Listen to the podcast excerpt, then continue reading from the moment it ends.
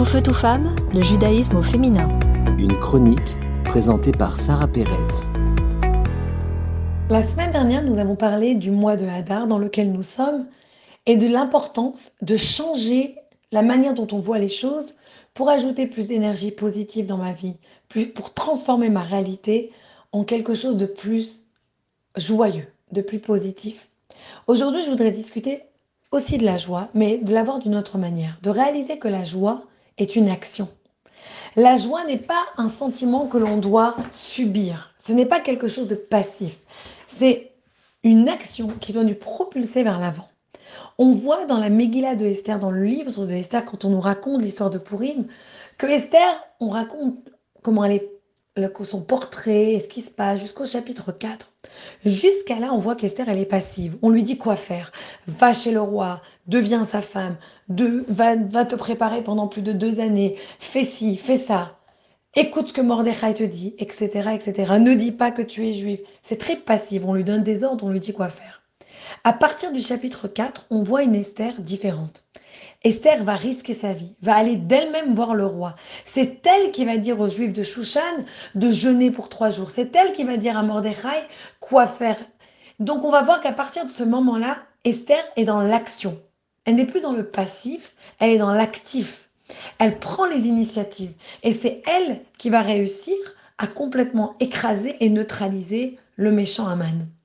Et cela, ça nous apprend quelque chose de très très très puissant le livre entier est nommé sur Esther. Ce n'est pas appelé le livre d'Esther et de Mordechai, Mardoché, non. Le livre d'Esther. Pourquoi? Parce que c'est elle qui a pris l'initiative. C'est elle qui a agi. C'est elle qui avait le spotlight, comme on dit en anglais, qui avait pris le succès dans ses mains. Mordechai a prié, Mordechai a dit fais ci, fais ça, mais elle, elle a fait les choses. C'est elle qui a risqué sa vie, etc. Et le Rabbi Lubavitch disait et répétait ça dans plusieurs de ses discours et à toutes les femmes qu'il rencontrait.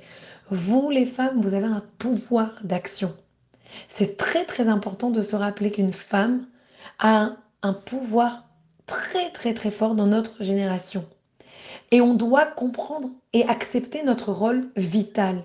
On n'est pas là juste pour être la femme de monsieur, la femme de. Non, on est une personne en soi-même.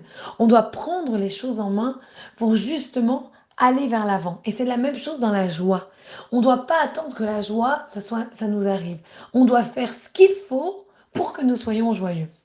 Ma mère, il y a plus de 40 ans en arrière, n'arrivait pas à tomber enceinte. Elle avait des fausses couches, elle souffrait terriblement de ça.